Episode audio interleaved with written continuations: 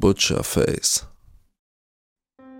1997 zog mein Freund, den wir Chris nennen, auf die andere Seite des Staates. Damals waren wir zehn Jahre alt und hatten nicht wirklich eine Möglichkeit, uns zu sehen, außer dass wir von unseren Eltern zum Haus des einen oder des anderen gefahren wurden, was für unsere Eltern sehr anstrengend war, so dass wir schließlich den Kontakt verloren. Während dieser Zeit hatte ich nur einmal die Gelegenheit, sein Haus zu besuchen da ich diese Geschichte in diesem Subreddit erzähle, würde man erwarten, dass das Haus gruselig ist. Aber das war es wirklich nicht. Es war ein sehr einfaches, zweigeschossiges Haus, wahrscheinlich in den frühen 80ern gebaut, mit Nachbarn in der Nähe. Es war also nicht mal abgelegen. Wie ich schon sagte, hatten wir zehn Jahre lang keinen Kontakt zueinander, bis Chris einen gemeinsamen Freund über MySpace kontaktierte. Wir machten Pläne, uns zu treffen und zusammen abzuhängen. Jetzt, wo wir unsere eigenen Transportmittel haben, war es viel einfacher. Nach etwa einem Monat erwähnte Chris, dass seine Familie das Haus umbauen würde und ich bot meine Hilfe an. Er und sein Vater nahmen das Angebot gerne an, da die Vorbesitzer sich offenbar nicht selbst darum gekümmert hatten. Ein paar Wochen später fahre ich also an einem Wochenende hin und wir fangen an, Teppichböden herauszureißen, Tapeten abzureißen und so weiter. Der Keller war einige Jahre zuvor in ein Zimmer für Chris umgewandelt worden, und während die Hälfte des Bodens aus Beton bestand, schien die andere Hälfte herausgerissen und durch Dielen ersetzt worden zu sein, und eine der Dielen hatte sich verzogen und war so gebrochen, sodass sie unter dem Teppich hervorlugte. Wir rissen den Teppich heraus und fingen an, die Dielen weiter rauszureißen, als wir ein Loch entdeckten, das etwa drei Meter tief in den Boden gegraben war. Chris sprang hinunter weil er glaubte, so eine bessere Hebelwirkung zu haben, um die Dielen rauszureißen. Plötzlich rief er, dass dort unten etwas sei. Sein Vater holte eine Taschenlampe und wir sprangen runter, um es zu untersuchen. Es stellte sich heraus, dass es ein sehr abgenutzter Karton war. Er sah aus wie ein Schuhkarton, war aber etwa einen Meter lang und durch die Witterung stark beschädigt. Er war so zerfleddert, dass man ihn nicht mehr in einem Stück aufheben konnte. Wir glaubten, dass das, was sich darin befand, genauso beschädigt sein würde, aber als wir ihn aufrissen, stellten wir fest, dass das, was sich darin befand, zusätzlich durch eine schwarze Mülltüte geschützt war. Chris hob den Müllsack auf und sein Inhalt machte das Geräusch von Plastik, das auf Plastik trifft.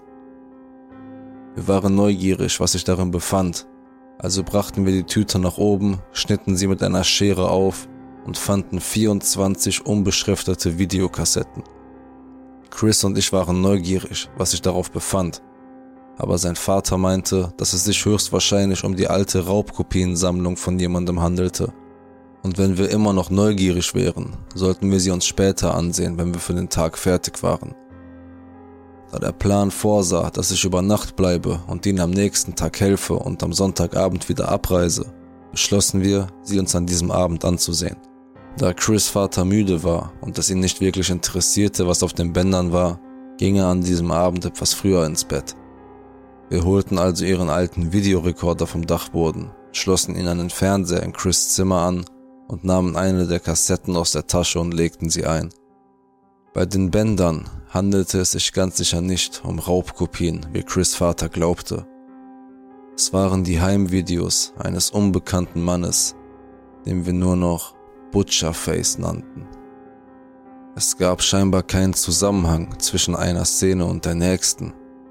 Es war, als würde er einfach etwas Zufälliges filmen, meist nur ein paar Minuten lang, und dann die Kamera für Gott weiß wie lange weglegen, bis er etwas anderes fand, das ihn interessierte. Das meiste Filmmaterial war zufällig gewählt, zum Beispiel, wenn er die Kamera einschaltete und sich einem Stuhl zuwandte er ging hinter der Kamera hervor zum Stuhl, stieß ihn auf den Boden, ging zurück zur Kamera und schaltete sie aus. Oder er spielte mit irgendeiner Spinne, mit der er mit leiser, kindlicher Stimme spricht, um sie dann am Ende des Videos zu zerquetschen.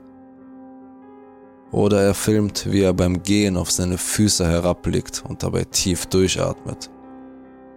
Was bei den Aufnahmen immer auffiel, war, dass er bei den wenigen Gelegenheiten, bei denen sein Gesicht zu sehen war, etwas trug, das aussah wie ein Sack aus Leinen, der mit Schnur fest um seinen Kopf gebunden war und aus dem zwei Augenlöcher ausgeschnitten waren.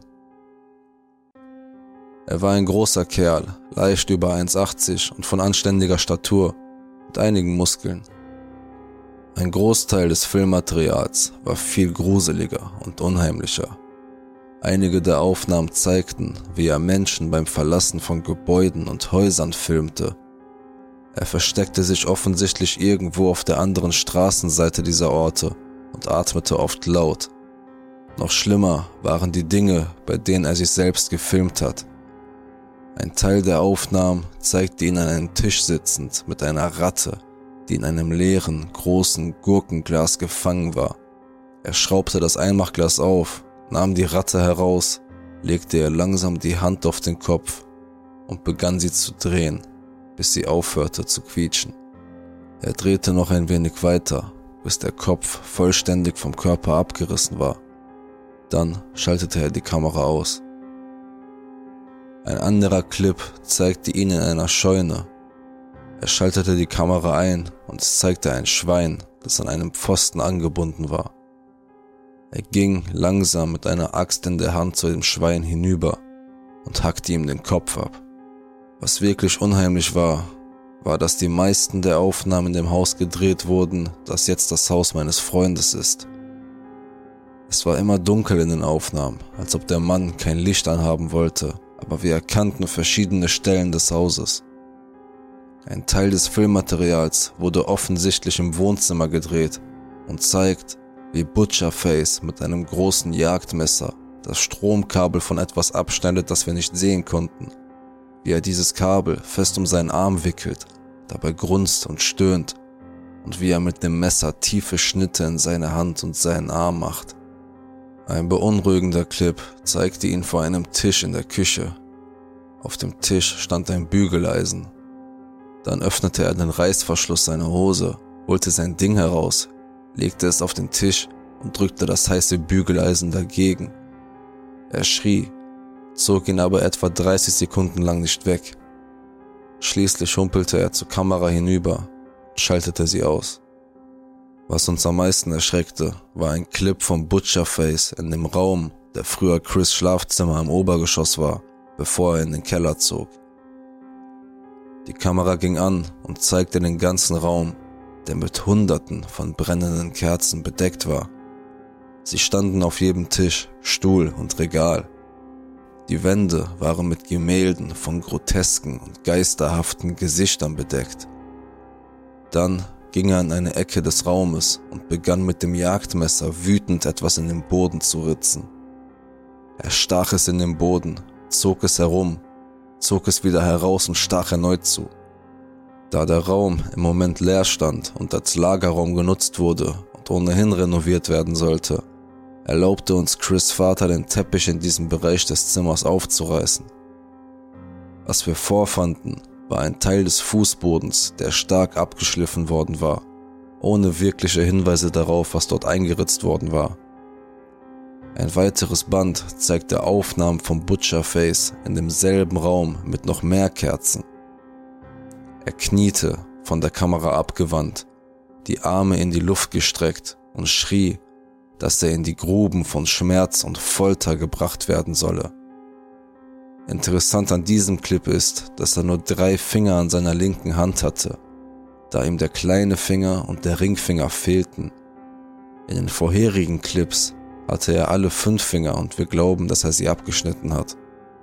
Das war der letzte Clip auf diesem Band das letzte Stück Filmmaterial auf dem letzten Band zeigte Butcherface, wie er wütend das Loch gräbt, das sie im Keller gefunden haben. Er grub schnell und atmete schwer. Er grunzte ständig. Sein Hemd war ausgezogen, aber die Maske hatte er noch auf.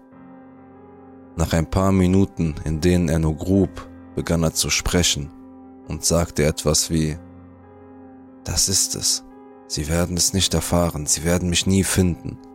Hier werde ich mich verstecken.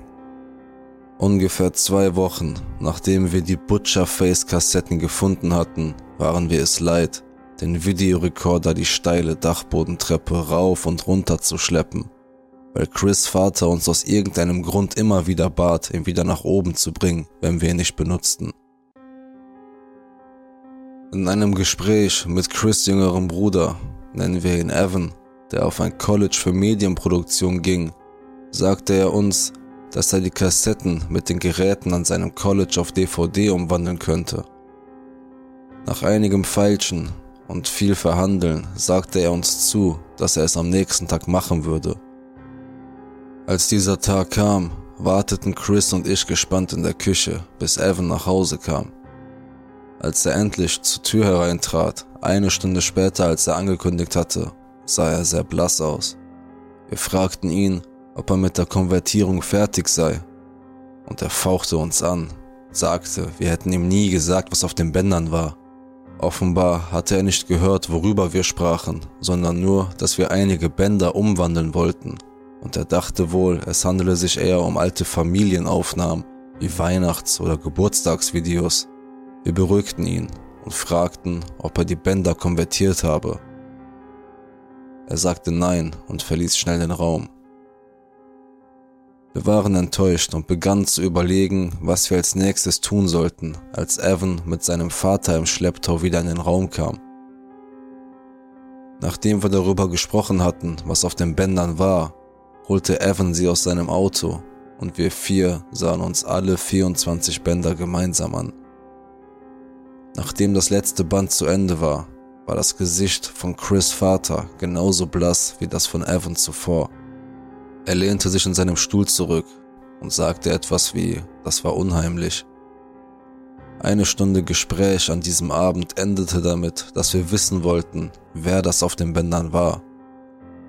Kurz darauf fuhr ich nach Hause mit der Zusage, dass man mich auf dem Laufenden halten würde und was wir als nächstes tun würden nämlich die früheren Besitzer des Hauses herauszufinden. Ein paar Tage später erhielt ich einen Anruf von Chris, der mir mitteilte, dass es eine Weile gedauert hatte, aber sie hatten in der Stadtbibliothek etwas über einen früheren Besitzer des Hauses gefunden, der es Mitte der 80er Jahre besaß. Nach ein paar unerfolgreichen Anrufen beschlossen wir, diese Leute persönlich zu besuchen.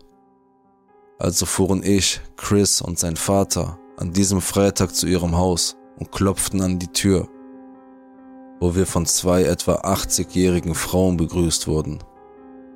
Chris Vater erzählte ihnen, dass seine Familie in ihrem alten Haus lebte und fragte, ob wir ihnen ein paar Fragen dazu stellen könnten. Sie weigerten sich, uns in ihr Haus zu lassen, doch sie erzählten uns von dem alten Haus. Es stellte sich heraus, dass die beiden Schwestern waren. Ihre Vornamen waren Shirley und Louise. Und Louise war die frühere Besitzerin des Hauses, hatte aber nie darin gewohnt. Offenbar hatten sie und ihr Mann das Haus gekauft und wollten vor dem Einzug noch einige neue Leitungen und Installationen anbringen. Aber ihr Mann erlitt nicht lange nach dem Kauf einen schweren Schlaganfall und verstarb.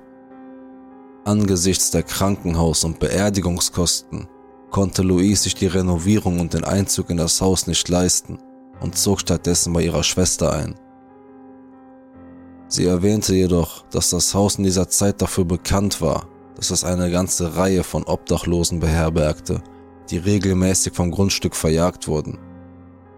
Wir fragten sie auch, ob eine der beiden einen Sohn habe, was sie verneinten. Wir verließen das Haus mit nicht allzu vielen Antworten. Ein paar Wochen später gingen Chris und ich mit seiner Freundin ins Kino. Ich glaube, er wollte sich von den Bändern ablenken, denn ich merkte, dass er sich noch immer gruselte. Wir unterhielten uns darüber, wie schlecht der Film war, als Chris auf die Bremse drückte.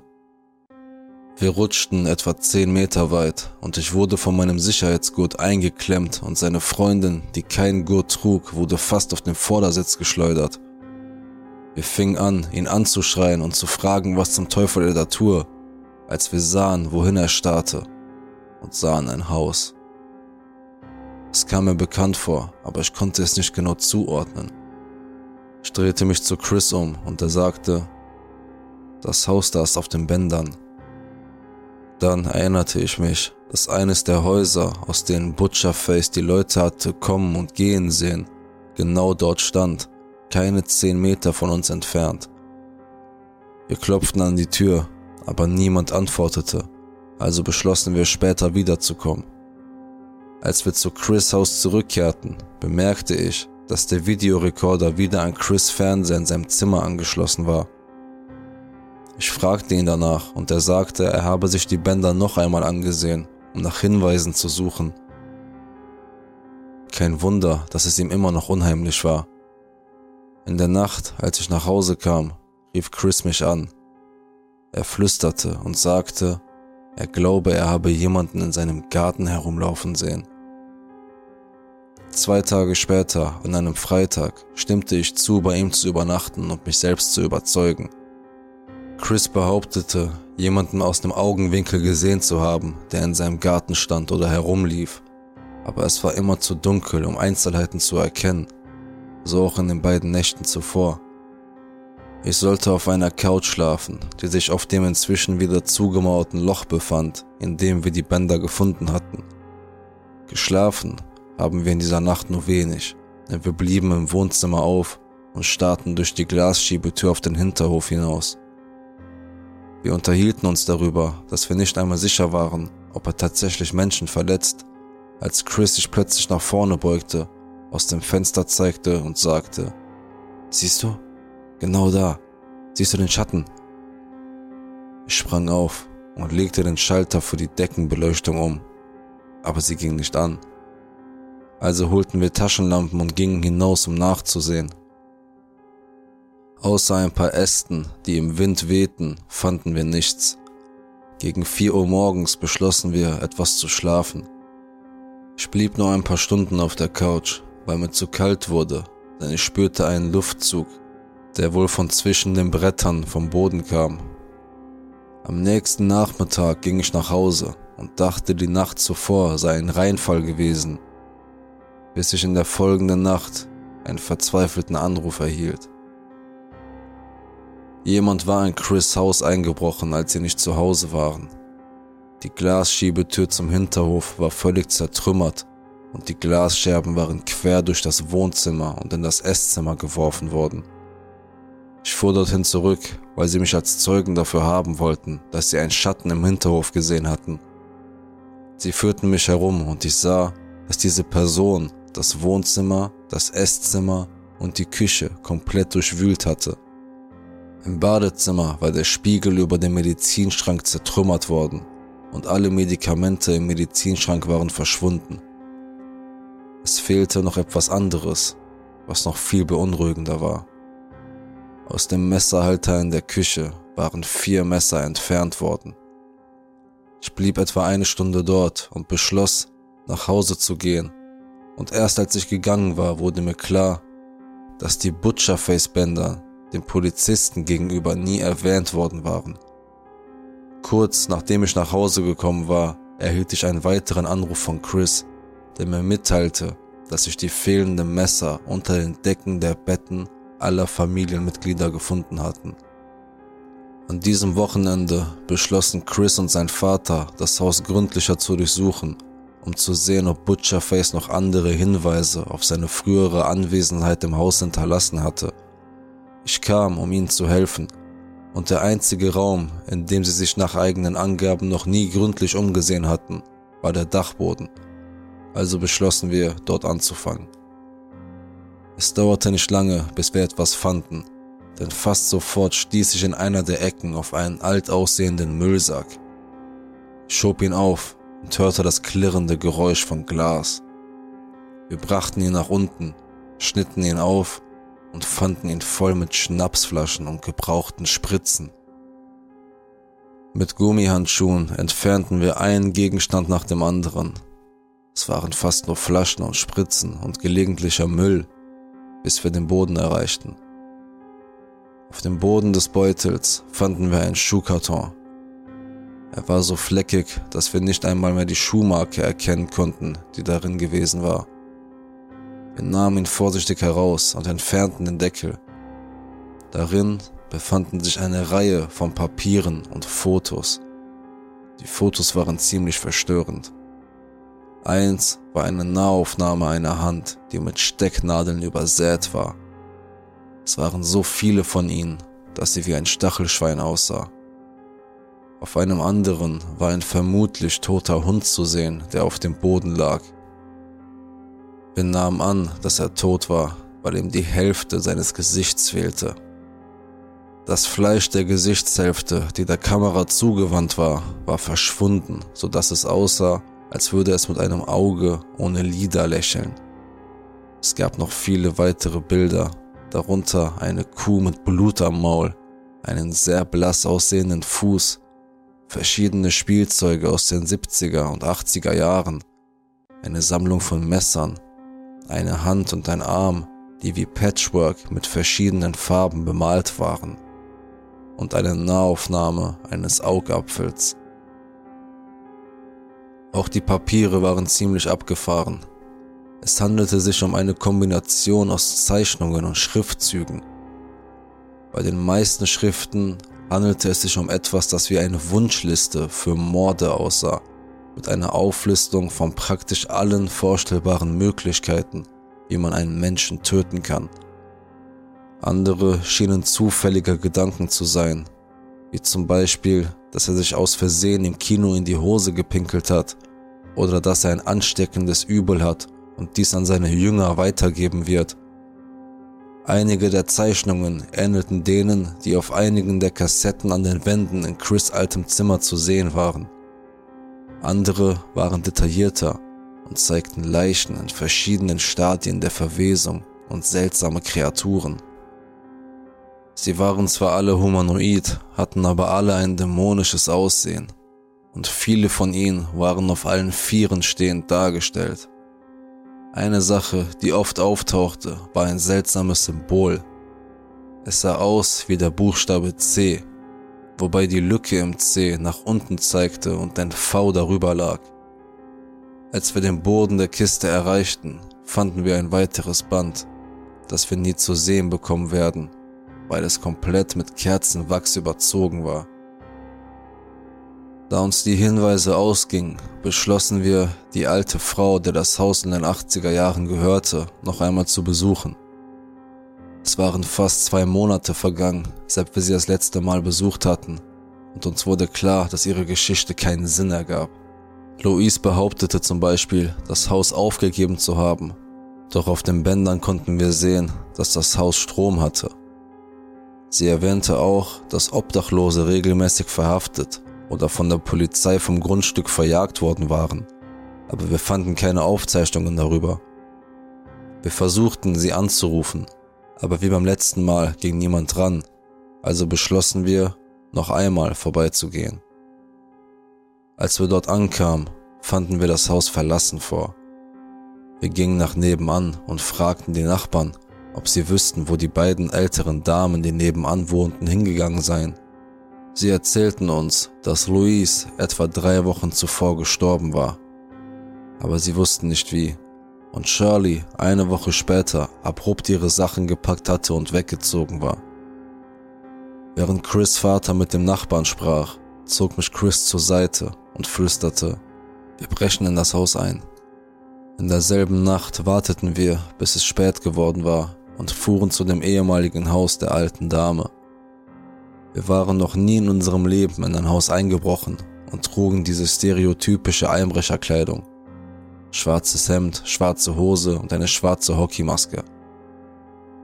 Als wir am Haus ankamen, waren wir so nervös, dass wir für gut 45 Minuten nicht einmal das Auto verlassen konnten. Als wir uns sicher waren, dass die Nachbarn schliefen, stiegen wir aus dem Auto aus und schlichen uns in den Hinterhof. Wir gingen zur Hintertür und schauten durch das Fenster, aber es war zu dunkel, um etwas zu sehen. Ich zog mein Shirt aus, hielt es gegen das Fenster und schlug mit der Faust zu, wodurch das Glas zerbrach. Es hörte sich überraschend laut an, aber das lag vielleicht daran, dass es wohl so still war. Die Nachbarn wachten nicht auf, also war es wohl wirklich nicht so laut. Ich griff durch das Loch im Glas und öffnete die Tür. Dann stritten wir uns im Flüsterton darüber, wer zuerst reingehen würde. Es wurde tatsächlich zu einem Stein-Papier-Schere-Spiel, das ich gewann. Also ging Chris zuerst rein. Wir schlichen uns gebückt hinein und ich schloss die Tür hinter mir, wobei ich sie versehentlich zuschlug, was Chris einen gehörigen Schrecken einjagte, über den wir nur lachen konnten. Wir schlichen durch das Haus und leuchteten mit unseren Taschenlampen die Wände ab. Nebenbei bemerkt, ich kann mir nicht vorstellen, dass sie das Haus von Chris wirklich in Ordnung gebracht hätten, als sie es hatten, denn dieses hier sah beschissen aus. Die Tapete war wahrscheinlich älter als ich und Chris zusammen Jedenfalls gingen wir ins Wohnzimmer und fanden in der hintersten Ecke einen riesigen Haufen Müll mit einer Vertiefung in der Mitte, als hätte ein Mensch oder ein großer Hund darauf geschlafen. Wir gingen die Treppe hinauf und fanden etwas, das dieses Haus mit dem von Chris verband. In einem der Schlafzimmer lag ein Stapel von Pillenflaschen. Einige der Pillenflaschen waren die, die aus Chris Badezimmer Apotheke gestohlen worden waren. Wir wussten das, weil auf einigen von ihnen der Name seiner Mutter und seines Vaters stand. Das war alles, was wir sehen wollten. Also gingen wir die Treppe hinunter und zur Tür. Aber als wir an der Tür ankamen, sprang ich zurück und stieß sowohl mich als auch Chris zu Boden. Auf der Innenseite der Hintertür befand sich das CV-Symbol aus den Notizen von Butcher Face. Als wir zum Auto zurückkamen, sagte Chris etwas, das uns beiden Angst einjagte. Wenn Butcherface wirklich in diesem Haus wohnt, war er wahrscheinlich nicht da, weil er gerade Chris Haus beobachtete. Später in dieser Woche besuchte ich das Haus von Chris erneut. Und sobald ich zur Tür hereinkam, wusste ich, dass ich in ein Gefühl der Bedrängnis geraten war. Chris Mutter und sein Bruder liefen im Wohnzimmer auf und ab und schauten aus dem Fenster in den Hinterhof. Ich ging hinein und fragte, was los sei, und als ich aus dem Fenster schaute, sah ich Chris und seinen Vater im Garten, die sich gegenseitig anschrien. Hinter ihnen ein großes Lagerfeuer, das fast nur noch aus Asche bestand. Die Mutter von Chris sagte, ihr Hund Brackett sei verschwunden. Ich öffnete die inzwischen ausgetauschte Glasschiebetür und ging zu ihnen hinaus. Als Chris Vater mich sah, wurde er noch wütender. Chris traf mich auf halbem Weg und sagte, ich musste ihnen sagen, dass wir in das Haus eingebrochen sind. Ich fragte warum, und er erwiderte, er glaube, dass Butcherface ihren Hund als Rache für den Einbruch in sein Haus mitgenommen habe. Ich fragte, was sie verbrannt hatten, und Chris erzählte mir, dass das, was sein Vater verbrannte, Butcherfaces Notizen, Fotos und Kassetten waren. Alles war zu Asche verbrannt worden. Währenddessen war sein Vater hinter ihn getreten und hatte gesagt, ich beende das jetzt sofort, ich verbrenne alles, damit ihr keinen Ärger mehr bekommt. Als er dies sagte, ging er an uns vorbei zur Hintertür seiner Garage und kam mit einer Schaufel zurück. Er fügte hinzu, und ich vergrabe die Asche um die Sache endgültig zu beenden. Er fing an, ein Loch im hinteren Teil seines Gartens in der Nähe des Waldes zu graben. Chris zog mich zurück ins Haus und fing an darüber zu reden, dass das alles unfair sei, wie sein Vater die Bänder einfach so verbrennen könne, dass sie so kurz davor seien herauszufinden, wer Butcherface sei und so weiter. Dann rief seine Mutter von oben nach uns er kam hoch und sie zeigte durch die Tür auf seinen Vater, der aufgehört hatte zu graben und in das Loch schaute, das er bis jetzt gegraben hatte. Wir gingen nach draußen und überquerten den Hof zu dem Loch, in das sein Vater immer noch hineinschaute. Als wir dort ankamen, wurde uns klar, warum er anhielt. Denn nur ein paar Meter tief in dem Loch lagen über 30 Skelette von Katzen, Hunden und anderen Tieren. Von da an nannten wir ihn Butcherface. Nachdem Chris Vater die Sachen vom Butcherface verbrannt hatte, hoffte wohl jeder, dass Chris sie loslassen würde. Ich weiß, dass ich bereit war, es loszulassen, aber es dauerte nicht lange, bis Chris begann nach Beweisen für andere Medien von Butcherface zu suchen. Gelegentlich sprach er über seltsame Bänder und Kunstwerke, die in anderen Teilen des Landes gefunden worden waren, aber das meiste davon erschien mir sehr vage, was sogar Chris bereit war zuzugeben.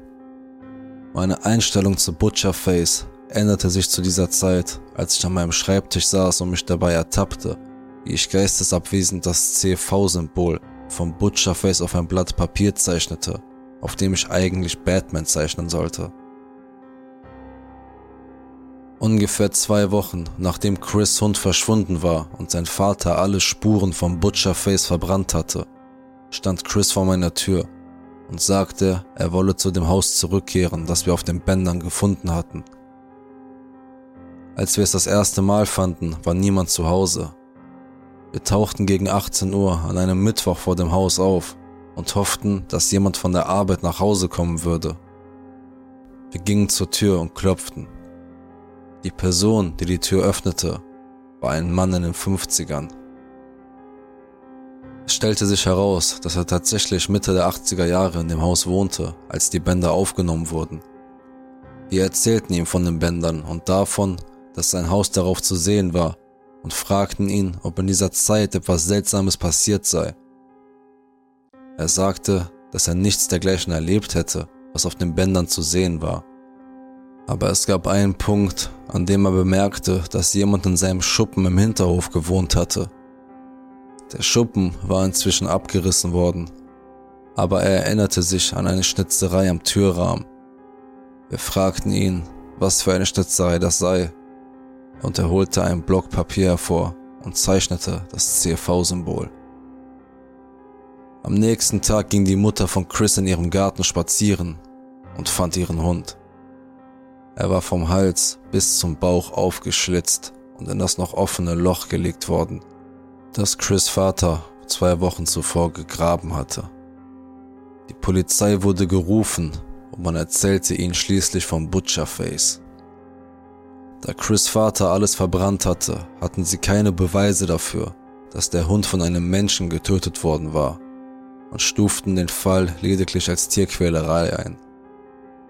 Es dauerte nicht lange, da kam ich nach Hause und fand meine Haustür offen vor. Ich ging die Treppe hinauf und sah, dass die Tür aufgeschlagen war und nur an einem Scharnier hing.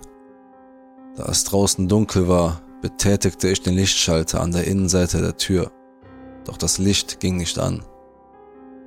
Ich ging um das Haus herum zum Schuppen im Hinterhof und schnappte mir das Bedrohlichste, was ich in der Nähe der Tür finden konnte, eine Mistgabel. Ich ging zurück zur Haustür, holte mein Handy heraus und rief den Notruf an. Nachdem ich den Anruf getätigt hatte, betrat ich vorsichtig das Haus. Ich schlich die Treppe hinauf, ging zum nächsten Lichtschalter und legte ihn um, aber auch dieser funktionierte nicht. Ich kam zu dem Schluss, dass der Strom abgestellt war. Ich benutzte mein Handy als Taschenlampe und schaute mir den Schaden an. Die Ledercouch war mit vielen Schnitten aufgeschlitzt und die Füllung herausgerissen worden. Die Glastüren der Küchenschränke waren eingeschlagen. Mehr als die Hälfte der Schnapsflaschen im Schrank fehlte und die Medikamente im Medizinschrank waren verschwunden. Das kam mir alles sehr bekannt vor. Ich meine, sogar die Arthritis-Tabletten meines 13-jährigen Hundes waren weg. Apropos Hund. Drake er hat ein Angstproblem, deshalb halten wir ihn in einer Box, wenn wir das Haus verlassen. Als ich daran dachte, was mit Chris Hund passiert ist, rannte ich den Flur hinunter ins Büro, wo die Box steht. Ich leuchtete mit dem wenigen Licht, das ich von meinem Handy hatte, auf die Box und sah, dass die Tür offen war. Aus Angst vor dem, was ich sehen würde, trat ich vor und leuchtete in die Box hinein und sah Drake, der sich hinten zusammenkauerte und wimmerte.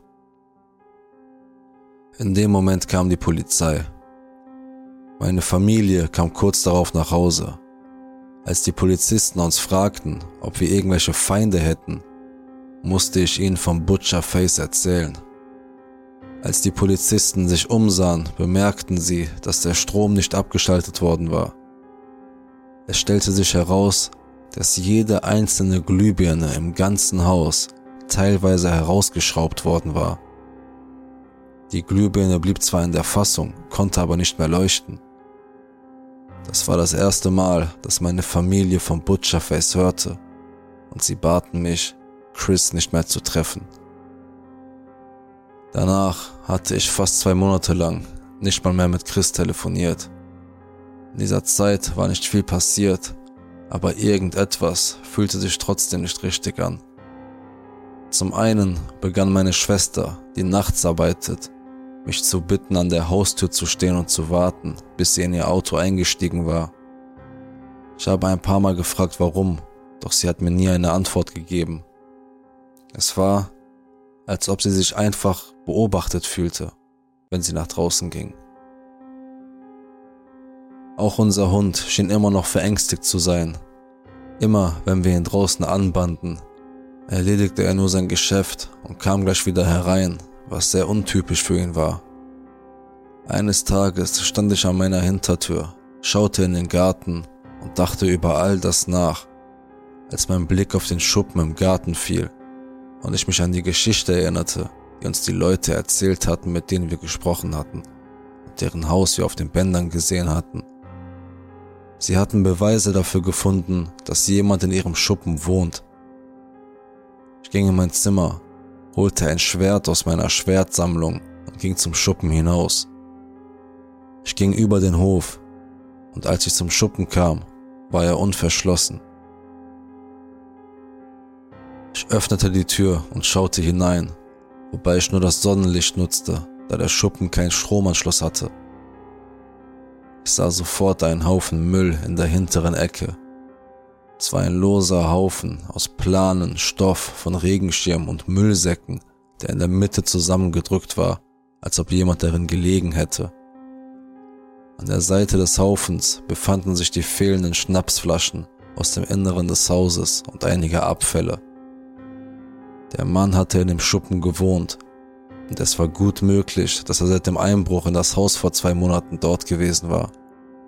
Soweit ich weiß, könnte er sogar in jener Nacht, als ich die Heugabel aus dem Schuppen holte, genau dort gewesen sein und mich beobachtet haben. Ich wollte meine Familie nicht verängstigen, also räumte ich heimlich auf. Auf dem Boden des Mülls fand ich ein zerfleddertes Notizbuch. Ich schlug es nur halb auf sah ein paar sehr vertraute Bilder, schloss es sofort, zerriss es und warf es zu dem Müll. Ein paar Wochen später erhielt ich einen Anruf von Chris.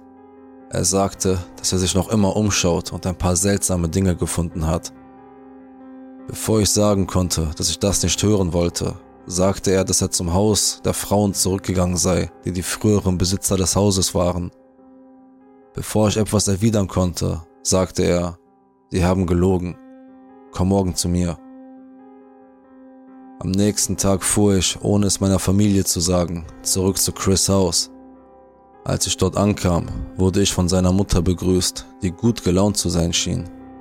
Ich fragte, wie es läuft, und sie sagte, dass dort seit ein paar Monaten nichts Merkwürdiges passiert sei. Ich fragte nach Chris und sie zeigte auf die Treppe, die zu seinem Schlafzimmer im Keller hinunterführte. Ich öffnete die Tür und hörte Chris sofort reden, aber ich konnte nicht genau verstehen, was er sagte, nahm aber an, dass er mit seiner Freundin sprach. Als ich auf der Treppe so weit kam, dass ich in sein Zimmer sehen konnte, sah ich, dass er vor seinem Schreibtisch saß und in eine Videokamera sprach. Ich fragte ihn, was zum Teufel er da tue, doch er lächelte und sagte nichts schaltete die Kamera aus und schob sie zurück zwischen seinen Monitor und den Computer-Tower, als wäre es nicht seltsam, dass er mit einer Kamera sprach, genau wie Butcherface es tat. Inzwischen war ich unten an der Treppe angelangt und Chris stand von seinem Stuhl auf und wechselte sofort das Thema.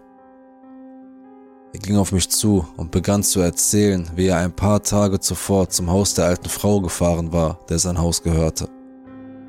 Als er dort ankam, parkte er auf der anderen Straßenseite und wartete. Er hoffte, Butcherface beim Betreten oder Verlassen des Hauses zu sehen. Stattdessen sah er Shirley in die Einfahrt fahren. Sie stiegen zur gleichen Zeit aus ihren Autos aus. Als er sie einholte, war sie bereits auf der Veranda. Er begann mit ihr zu reden und sie erzählte ihm schließlich, was sie wirklich über Butcherface wusste. Wie wir bereits wussten, fing sie damit an, dass ihre Schwester Louise und ihr Mann das Haus gekauft hatten und die Leitungen erneuern wollten. Aber bevor das geschehen konnte, wurde der Mann von Louise krank und starb. Das ist der Punkt, an dem sie die Geschichte beendet haben. Was sie uns nicht erzählt haben, ist, dass Louise ein paar Jahre nach dem Tod ihres Mannes immer noch nicht in der Lage war, das Haus zu bezahlen. Also beschloss sie es stattdessen zu verkaufen. Nachdem es nicht allzu lange dort gestanden hatte, dachten sie, dass es relativ einfach zu reparieren sei, und so beschlossen sie, es selbst in Ordnung zu bringen. Als sie ankam, fanden sie es so vor, wie es in den Videos zu sehen ist. Überall Müll, Zeichnungen an den Wänden, ausgebrannte Kerzen und ein Loch im Keller. Sie begannen mit den Aufräumarbeiten, sammelten den Müll ein, brachten billige Tapeten an, verlegten Teppichböden und verbarrikadierten das Loch im Keller so gut sie konnten. Eine Sache, die sie erwähnte und die wir nie bemerkt hatten, war, dass sie sagte, dass sich in dem Loch im Keller ein weiteres Loch in der Ziegelsteinwand im Fundament befand, das in den Hinterhof führte. Sie haben das Loch zugemauert, aber aufgrund ihres Budgets haben sie kein Mörtel verwendet. Sie legten die Ziegelsteine einfach an Ort und Stelle ab und beließen es dabei. Chris fragte, ob sie die Bänder in das Loch geworfen hätte, was sie allerdings verneinte. Wir beschlossen, dass wenn jemand wüsste, wo sich das Loch in der Wand befand, er einfach die Ziegelsteine entfernen und in das Loch gelangen könnte, um dort zu tun, was er wollte. Zum Beispiel ein paar Videos verstecken. Wir gingen in den Garten, um zu sehen, ob es wahr ist, und fanden tatsächlich eine Stelle in der Ziegelsteinwand, wo man die Blöcke entfernen konnte. Sie schienen frische Kratzspuren zu haben, als wären sie erst kürzlich bewegt worden. Das Gespräch zwischen Chris und Louise ging weiter, als sie ihm erzählte, dass sie beim Aufräumen der Küche einen rechteckigen Gegenstand gefunden hatte, der in Alufolie eingewickelt war Sie packten es aus und fanden eine Videokassette. Sie nahmen es mit nach Hause, legten es in ihren Videorekorder ein und sahen es sich an. Offenbar gab es kein Bild. Der Bildschirm war einfach schwarz, als hätte er den Objektivdeckel aufgesetzt oder sowas. Aber das schien Absicht zu sein, denn was dem Video am Bild fehlte, machte es mit Ton wieder wett. Sie sagte, er habe das ganze Band über geschimpft und seltsame Geräusche von sich gegeben. Chris erzählte mir, dass damit das Gespräch mit Shirley beendet war und sie schnell zu ihrem Auto zurückging. Chris wechselte abrupt das Thema, indem er zu seinem Schreibtisch zurücksprang, einen Ordner aus einer Schublade zog und ihn öffnete. Die Papiere darin waren Ausdrucke verschiedener, unzusammenhängender Websites mit Bildern von Videobändern, Zeichnungen, Fotos und Schnitzereien, die ihm alle bekannt vorkamen. Schau mal, sie stammen aus dem ganzen Land, einschließlich einiger Teile Mexikos und Kanadas. Einige davon tauchen anscheinend sogar an einigen Orten in Europa auf. Es sieht so aus, als ob er herumreist und dieses Zeug überall hinterlässt, wo er kann. Chris sagte dann, dass er seine Ermittlungen gegen Butcherface fortsetzen werde. Seine Ermittlungen dauerten vier Jahre lang an, bis zum letzten Wochenende. Ich will nicht klischeehaft klingen, aber Chris war wie besessen von dem Versuch herauszufinden, wer Butcherface war. Seine Nachforschungen verliefen langsam. Ab und zu fand er ein Bild oder ein Video. Er reiste sogar in eine Stadt in der Nähe von Denver, Colorado, weil er glaubte, ein sogenanntes Nest gefunden zu haben. Aber er fand nicht viel wir waren uns nie wirklich sicher, was Chris Interesse am Butcherface weckte, da er keine Medien von Butcherface mehr besaß, da sein Vater sie alle verbrannt hatte. Dann, letzte Woche, fanden wir heraus, woher das alles kam. Ich war vorbeigekommen, weil wir uns Transformers 3 ansehen wollten, aber nicht dazu kam. Ich fuhr zur gleichen Zeit wie seine Freundin in die Einfahrt. Wir stiegen beide aus den Autos und lachten über den Zufall, dass wir zur gleichen Zeit ankamen und ging in sein Haus. Seine Familie war nicht da, also gingen wir einfach ins Haus und die Treppe hinunter in sein Zimmer. Wir hingen eine Weile ab. Chris und seine Freundin saßen auf seinem Bett und ich saß am Schreibtisch. Wir unterhielten uns und ich drehte den Stuhl, auf dem ich saß, als ich zufällig eine Kassette bemerkte, die gegen den Lautsprecher seines Computers gelehnt war. Ich schob die Kassette auf und fragte ihn, was das sei. Sofort schaute er mich erschreckt an.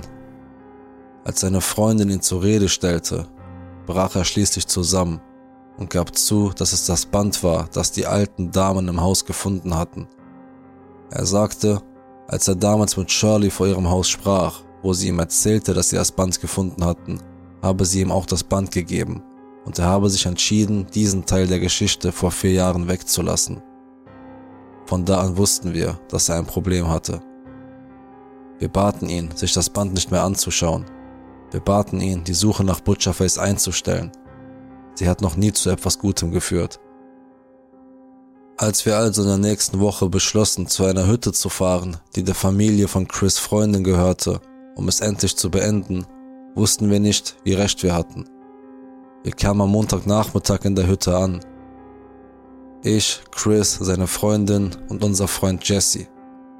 Wir erzählten Jesse auf der Fahrt die ganze Butcherface-Geschichte, wie wir sie kannten, und er bereute es sofort mitgekommen zu sein. Chris brachte alles mit, was er über Butcherface hatte, und kurz nachdem wir angekommen waren, fragte er, ob wir uns das letzte Band ein letztes Mal ansehen könnten. Jesse wollte sehen, was es damit auf sich hatte, und ich muss zugeben, dass ich neugierig war. Die Hütte hatte keinen Kabelanschluss, kein Telefon, kein Handysignal und keinen Internetzugang, sodass die einzige Form der Unterhaltung darin bestand, sich Filme anzusehen. Und sie hatten tatsächlich noch einen Videorekorder, wir legten die Kassette in den Rekorder ein. Wie bereits erwähnt, enthielt das Band kein Bild, sondern nur Ton. Es begann mit klickenden Geräuschen, wie von einem Insekt, das langsam anfing und schneller wurde, dann langsamer und wieder schneller. Dann ging es über in ein leises Sprechen, wie ein Flüstern. Die Stimme sprach davon, dass er ein ansteckendes Übel habe und es an seine Jünger weitergeben wolle. Es waren weitere Geräusche zu hören, die sich wie Tiere anhörten, die in einem Gebäude herumliefen, und ein hohes Kreischen, das gut fünf Minuten lang anhielt. Es gab weitere Gespräche, in denen er Menschen als Zombies und Kühe bezeichnete und erklärte, dass nur einige wenige für die Grube geeignet seien. In dieser Nacht zündeten wir ein Lagerfeuer an und Chris verbrannte jede Notiz, jedes Bild, jeden Schaltplan und das letzte Band, das er über Butcherface hatte. Am nächsten Tag haben wir fast den ganzen Vormittag damit verbracht, Filme zu gucken. Und dann sind wir mit einem Ruderboot rausgefahren und haben ein paar Stunden lang den See erkundet. Als wir zurückkamen, hingen wir am Ufer mit ein paar Drinks ab. Ich muss zugeben, es erinnerte mich an das eine Mal, als ich in Chris Haus ging und seine Mutter traf. Sie war so gut gelaunt, nachdem sie keine Probleme mehr mit Butcherface hatte. Es fühlte sich fast genauso an.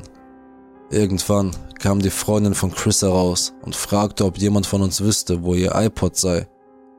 Sie behauptete, dass sie ihn in seiner Docking Station vergessen hatte, die auch nicht mehr da war.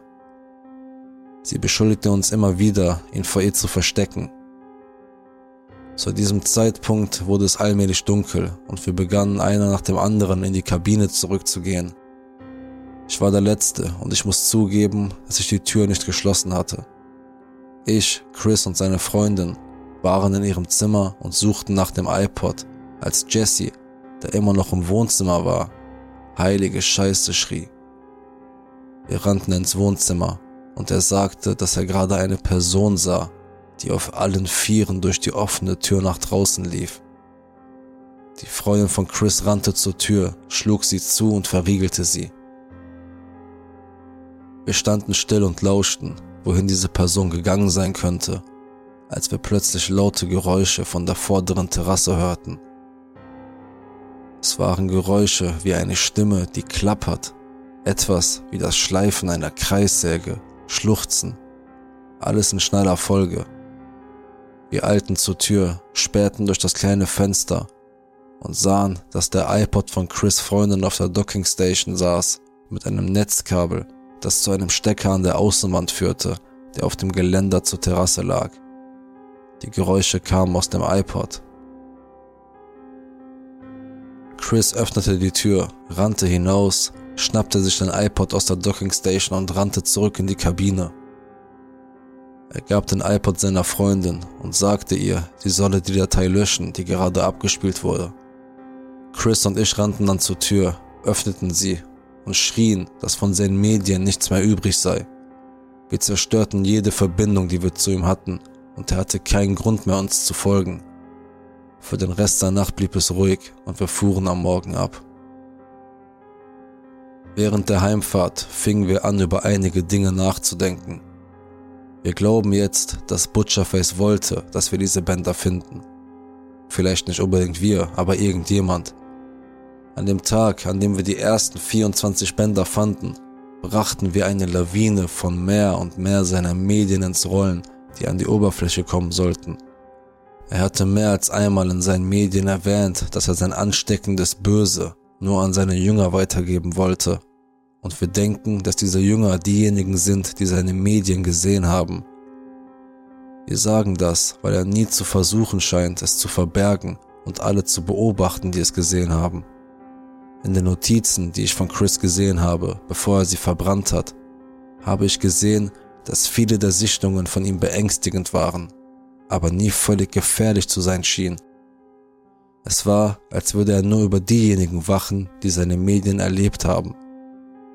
Ich wusste nicht, ob ich das hier erzählen soll, weil ich mir nicht sicher bin, ob das als Verbreitung seiner Medien zählt. Letztendlich habe ich beschlossen, es zu sagen, um euch zu warnen. Wenn er jemals auf etwas stoßt, das den in diesen Geschichten beschriebenen Aufnahmen, Tondokumenten, Kunstwerken, Schriften oder Schnitzereien auch nur ähnelt, dann schaut sie euch nicht an. Als wir wieder zu Hause waren, beschloss Chris seiner Familie alles zu erzählen, was passiert war, einschließlich des Bandes, das er vor allen anderen versteckt hatte, und unsere Hypothese, wer Butcherface ist und was er tut. Das Gesicht von Chris Bruder Evan wurde blass.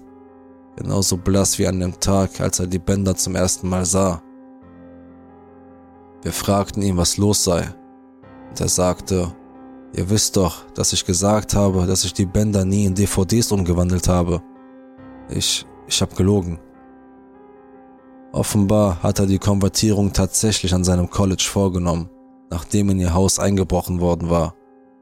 Die Kassetten verschwanden und er erfuhr später, dass Kommilitonen sie mitgenommen hatten, weil sie es für ein cooles Schulprojekt hielten und Kopien anfertigten. Wie wir gehört haben, wurden sie von Person zu Person weitergegeben und kopiert, was jetzt zu unzähligen Duplikaten führt.